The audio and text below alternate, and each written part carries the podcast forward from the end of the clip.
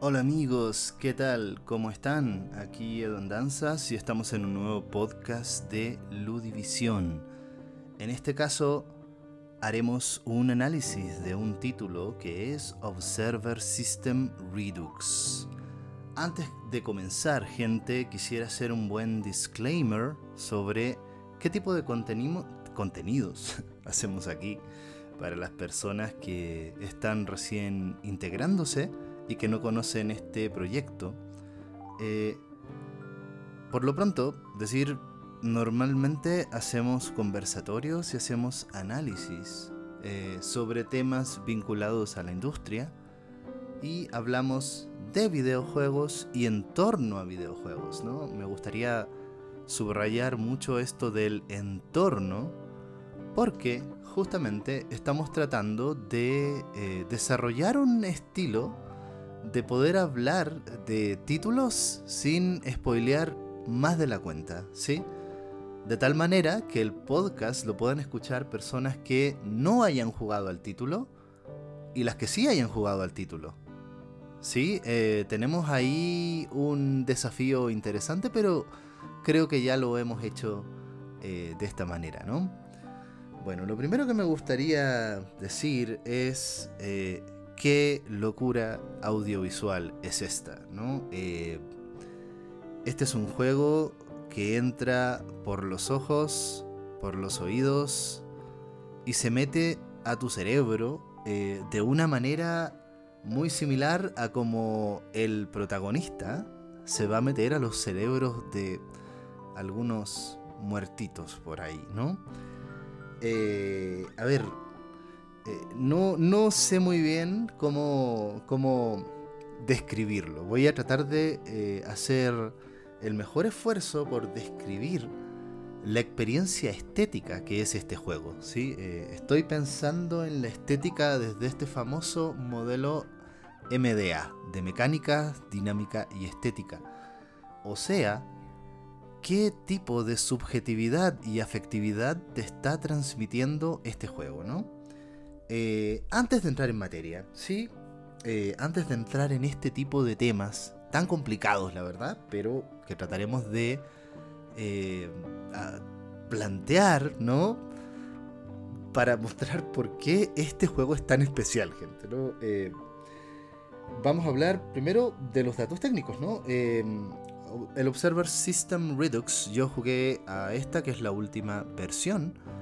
Es una especie de remake o remaster intenso, por decirlo así. Eh, agrega uno que otro contenido, tipo misiones secundarias, pero principalmente lo que está haciendo es tomar el juego original, que es Observer de 1900, eh, del 2017 hecho por Bluebird Team, esta compañía que ya la hemos seguido tantas veces, ¿no? Eh, pero creo que no hemos hecho tanta, tanto podcast aquí, ¿sí? Hicimos el de The Medium, a mí me parece que es el peorcito. Para muchos, Observer es el mejorcito. Eh, yo ya daré un poco mi opinión, ¿no? Eh, insisto, aquí no venimos a pontificar, y francamente, también no me interesa tanto si el juego ha tenido una buena crítica o una mala crítica. Hay juegos con mala crítica que me parecen súper interesantes como experiencia.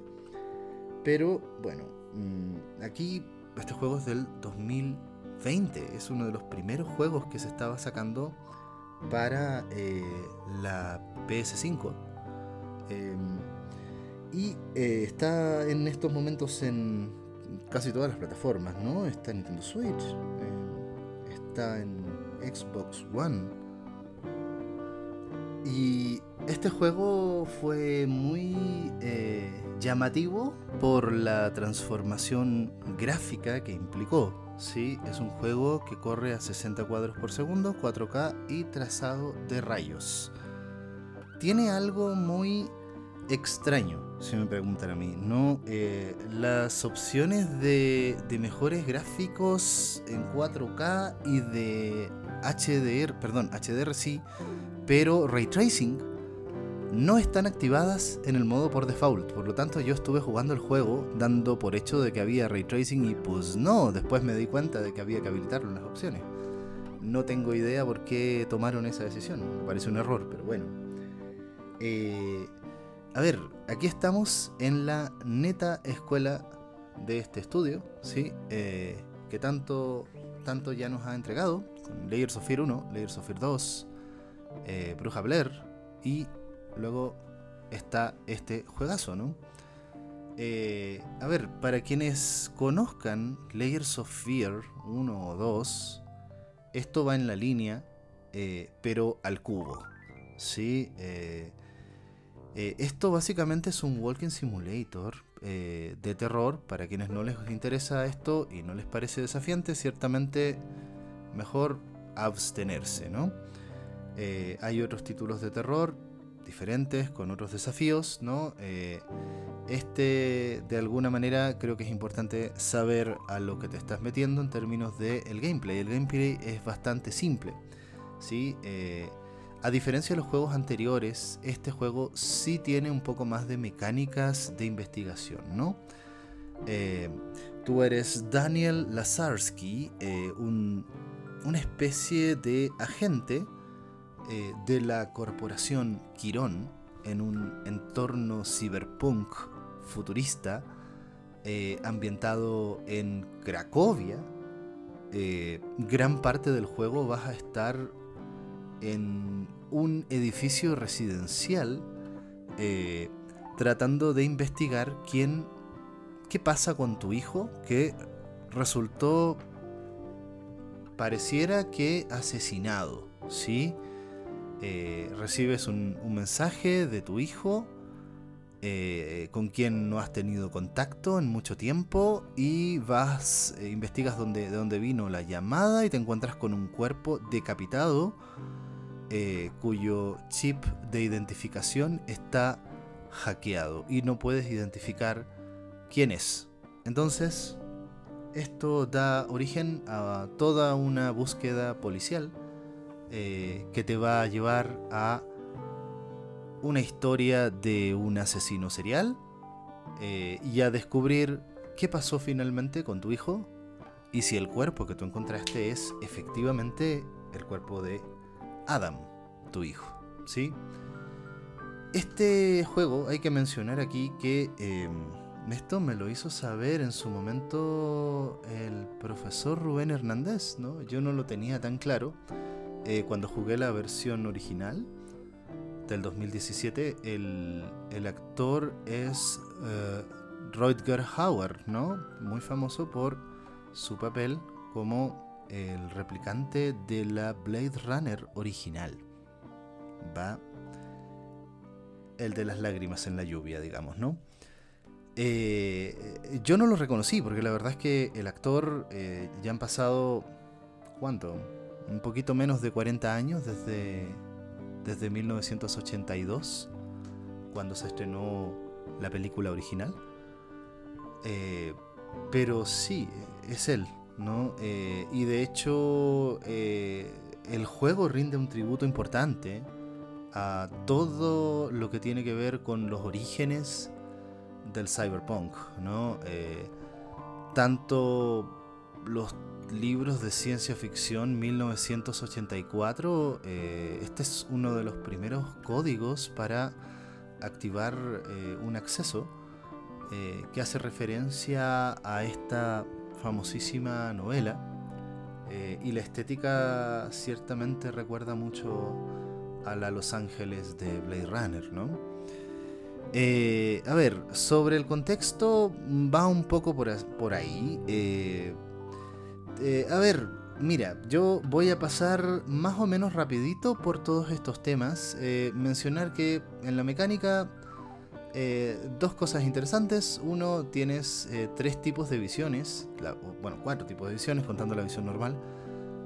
la visión de cosas biológicas, que te permite hacer una especie de peritaje.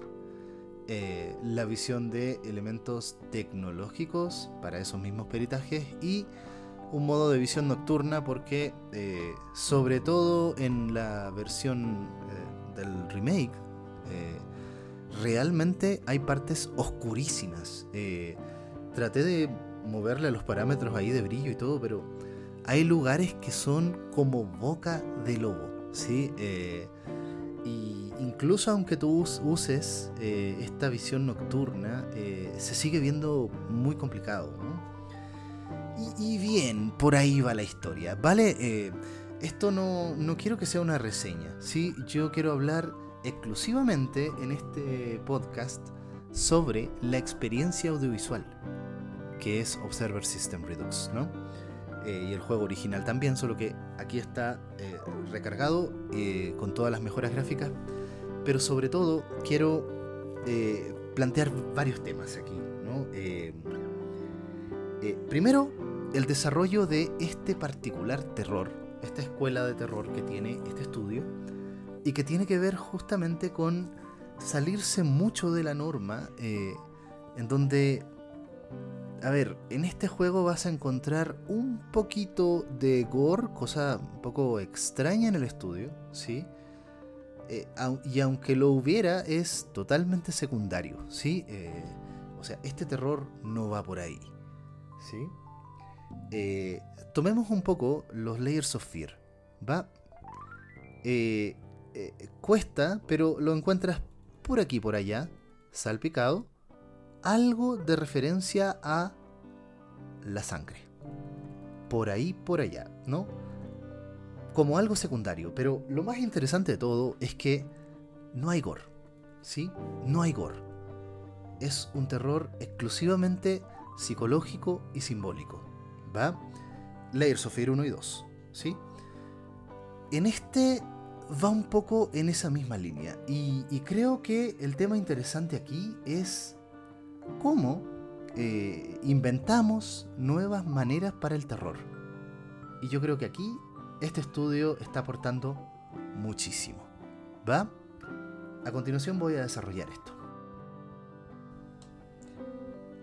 Bueno, a ver. Eh, pensemos en estilos de terror, ¿no? Uno piensa cosas, oh, mira, terror, gore, Resident Evil, tal vez, ¿no? Eh, Dead Space, eh, terror basado en que hay monstruos que te van a despedazar y tú tienes que sobrevivir.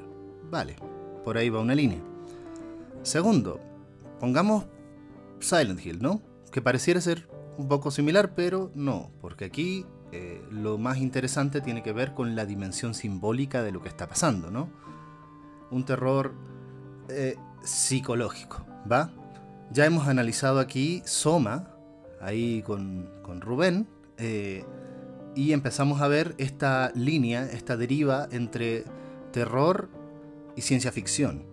Y que tiene que ver con, a mí me gusta llamarle un terror filosófico. ¿Va? Hay eh, otros tipos de terror, tal vez, que, juegan con otras cosas, ¿no? O experiencias de juegos que, juegan con lo extraño, ¿no? Eh, no sé si les pasa, a mí sí me pasa, cuando juego Metroid, que me siento en una situación como de extrañeidad, que puede ser similar al terror, ¿no? Eh, eh, he mencionado anteriormente, por ejemplo, en ciertos juegos eh, como Dear Esther, por ejemplo, o Everybody's Going to the Rapture, estos Working Simulator que de repente tienen estos momentos muy extraños. Eh, otra manera de entender algo como el terror. ¿sí? Eh, aquí a, los más antiguos de acá los remito inmediatamente al coloquio que tuvimos, a los tantos coloquios que han habido sobre juegos de terror. Entonces, ¿qué pasa con Observer? ¿Dónde está? ¿Sí? ¿Y dónde está Layers of Fear? ¿no?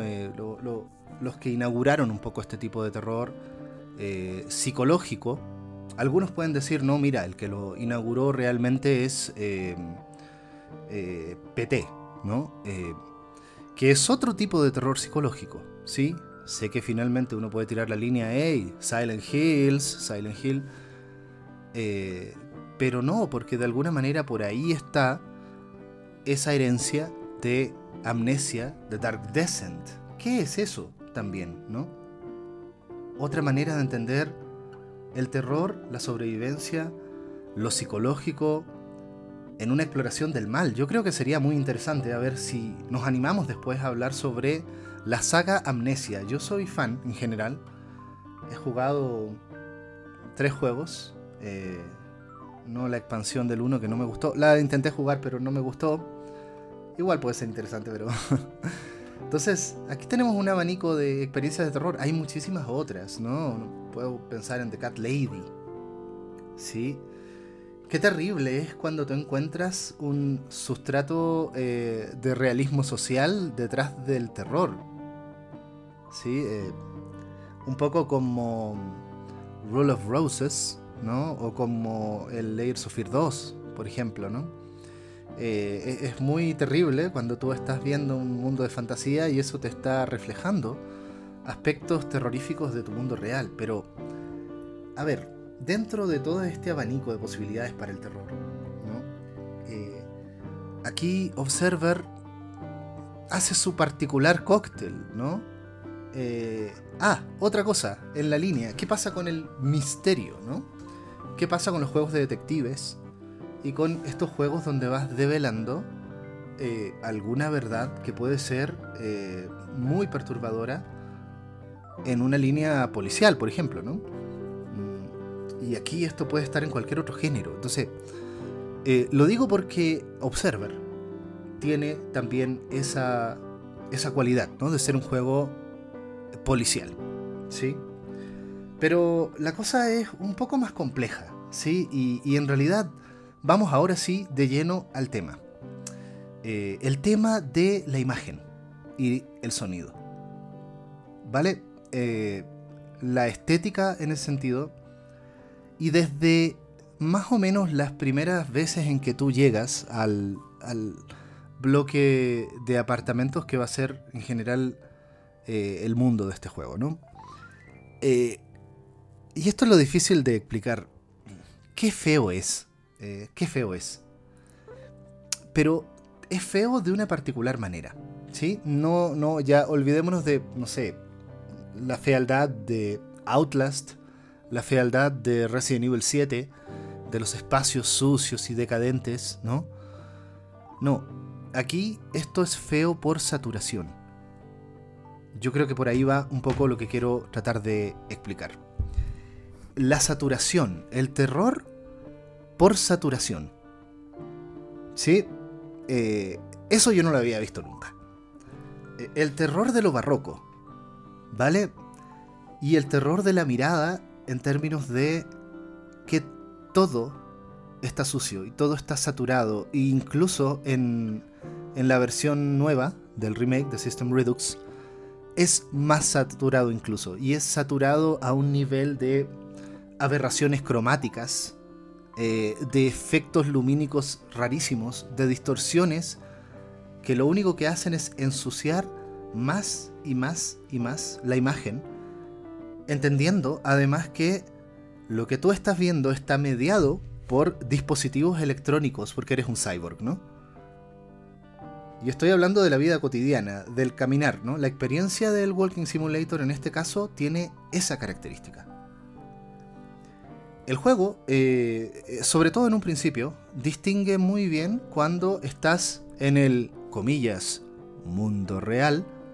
Eh, podemos pensar en Cracovia 2084, el año del juego. Y cuando tú te metes a la cabeza de las personas, eh, así, a la más Psychonauts, y te conectas en donde todo ya se vuelve absolutamente surrealista y distorsionado. Aunque en algunos casos la imagen es bastante más limpia que lo que tú ves en el mundo real. Entonces, por eso me parece tan importante trabajar este juego desde la perspectiva de la estética. ¿Sí? No de la historia, no del gameplay, que la verdad me parecen ambos más o menos irrelevantes, ¿no? Sobre todo el gameplay porque es un walking simulator. Pero la estética, ¿sí? Eh, me pasó con el segundo Layers of Fear que de repente cuando lo volví a jugar por enésima vez siempre se me olvidan cosas. Y no es que esté gaga, es que son cosas, son experiencias muy difíciles de recordar. Y en el caso de, de Observer es peor eh, te queda una maraña de... A ver, se distorsiona todo lo que es el sentido del espacio, de, de, dónde estás y de por qué estás aquí, porque se vuelven eh, exploraciones como de una especie de inconsciente filtrado por eh, el mundo de las máquinas. Esto es muy difícil de explicar y yo sabía que al hablar de este tema me estaba metiendo en algo de lo que probablemente me va a costar mucho eh, tratar de hacer ideas coherentes, ¿no? Y creo que eso es parte también de la experiencia de este juego, ¿no? Eh, eh, el tratar de entrar a la cabeza de alguien, que además son cadáveres, esa es la otra, ¿no? Y los recuerdos están registrados por un dispositivo en, el lore. entonces, ok, hay varios personajes. Eh, uno, dos, tres, cuatro, cinco, seis, según recuerdo, ¿no?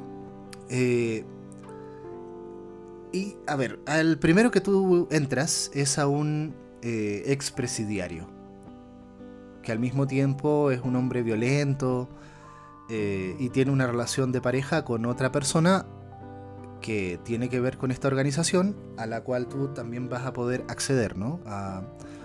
como observador, ese es tu rol, ¿sí? Eh, explorar las mentes, entre comillas, de las personas. Ok, voy a centrarme en la del expresidiario.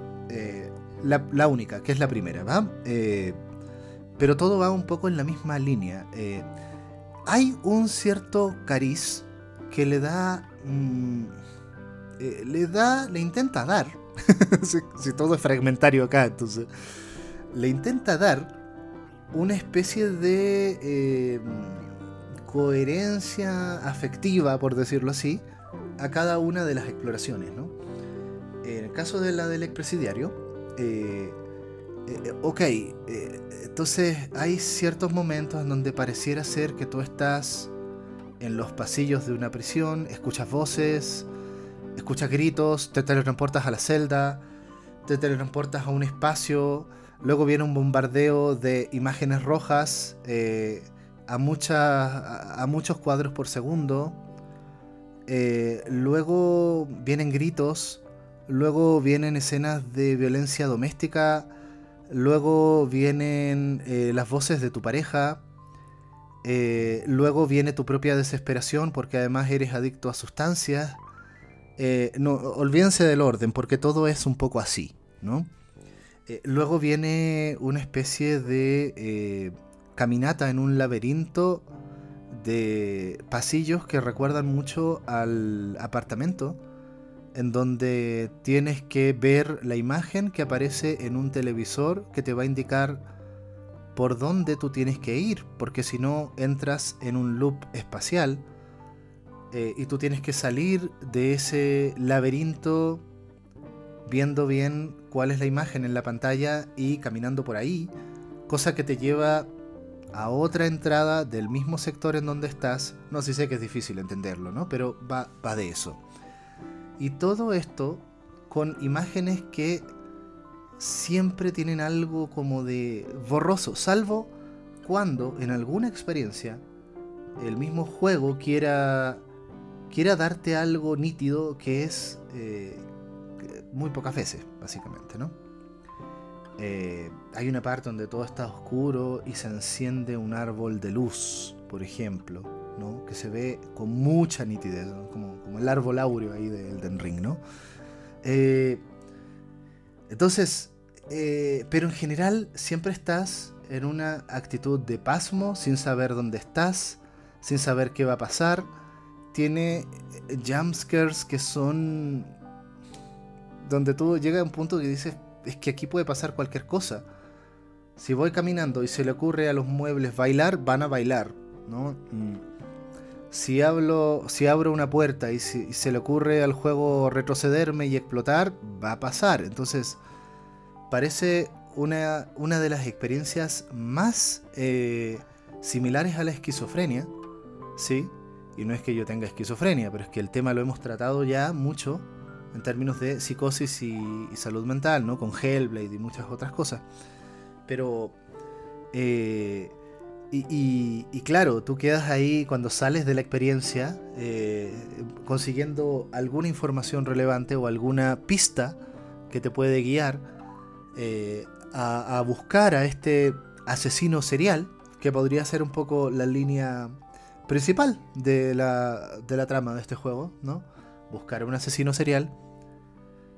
Eh, spoiler alert, es muy interesante cuando te metes a la mente del asesino serial eh, eh, pero, a ver, tú quedas completamente eh, como estimulado, sobreestimulado, ¿no?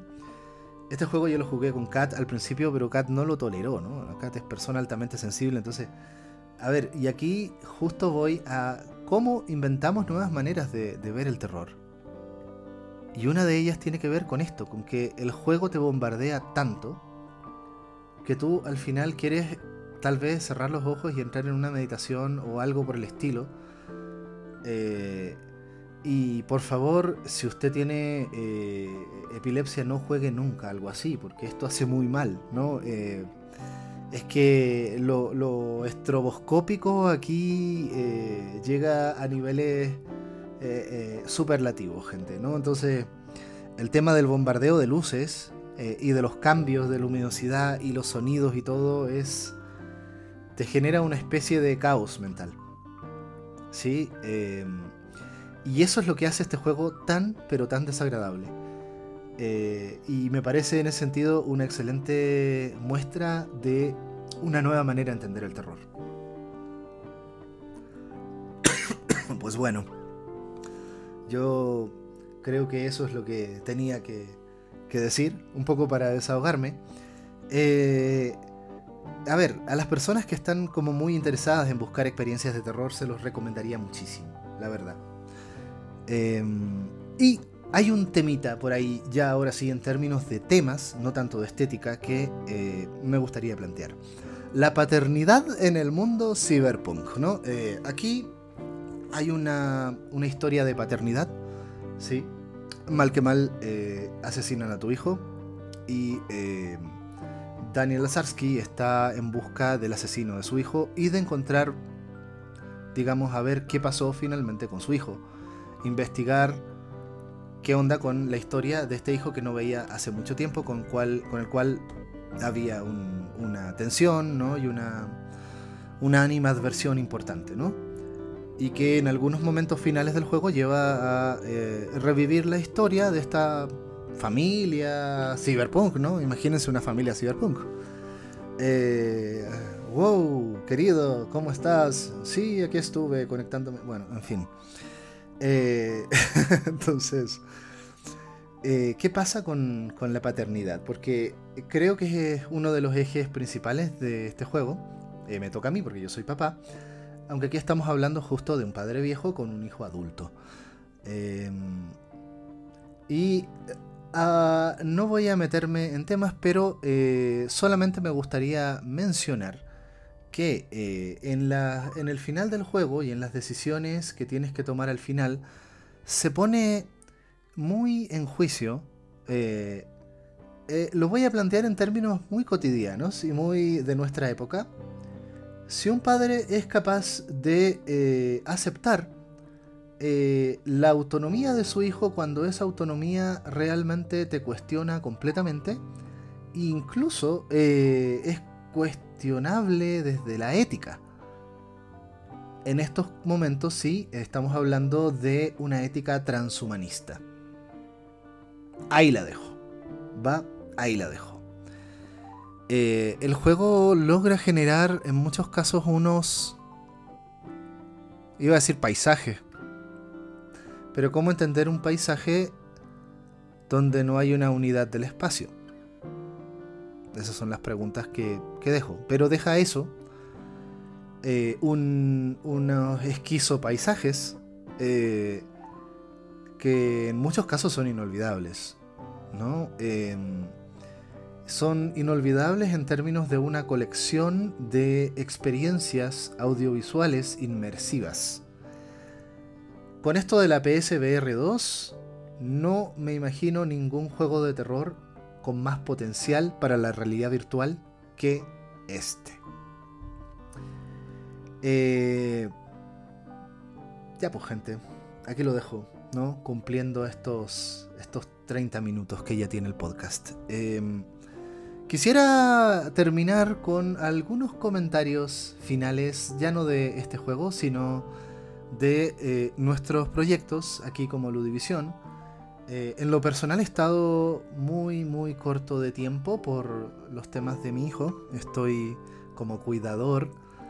Eh, pero yo sigo jugando, he jugado por aquí por allá algunos juegos, algunos completos y la mayoría partecitas, ¿no? Hay juegos muy interesantes. para los que tienen PS Plus Extra, por favor, les recomiendo mucho Ghost of a Tale, que lo van a quitar ahora eh, en marzo, a mediados de marzo. Por favor, pruébenlo, porque me parece un excelente juego que mezcla Dark Souls con A Plague Tale, a Tale ¿no? Eh, con mucho sigilo y con un mundo muy complejo que realmente vale la pena probarlo al menos eh, para saber que algo así existe, ¿no? Eh, yo soy un coleccionista de experiencias curiosas en lo videolúdico y por ahí hay una, ¿no? Tenemos algunos podcasts pendientes, vamos a hacer uno de Skyrim, gente. Para los fans de Skyrim se viene.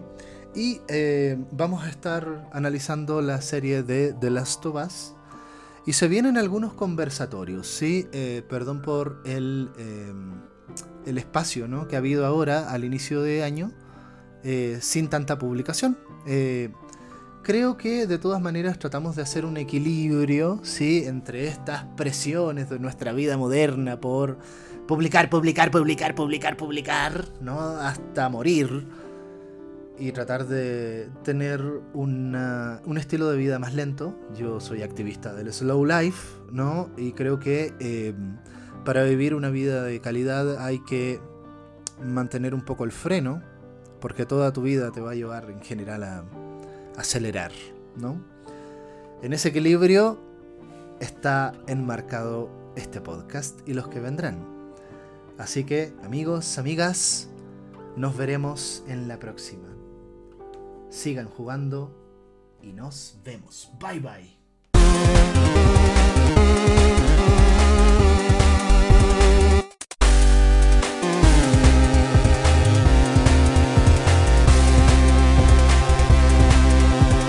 La división.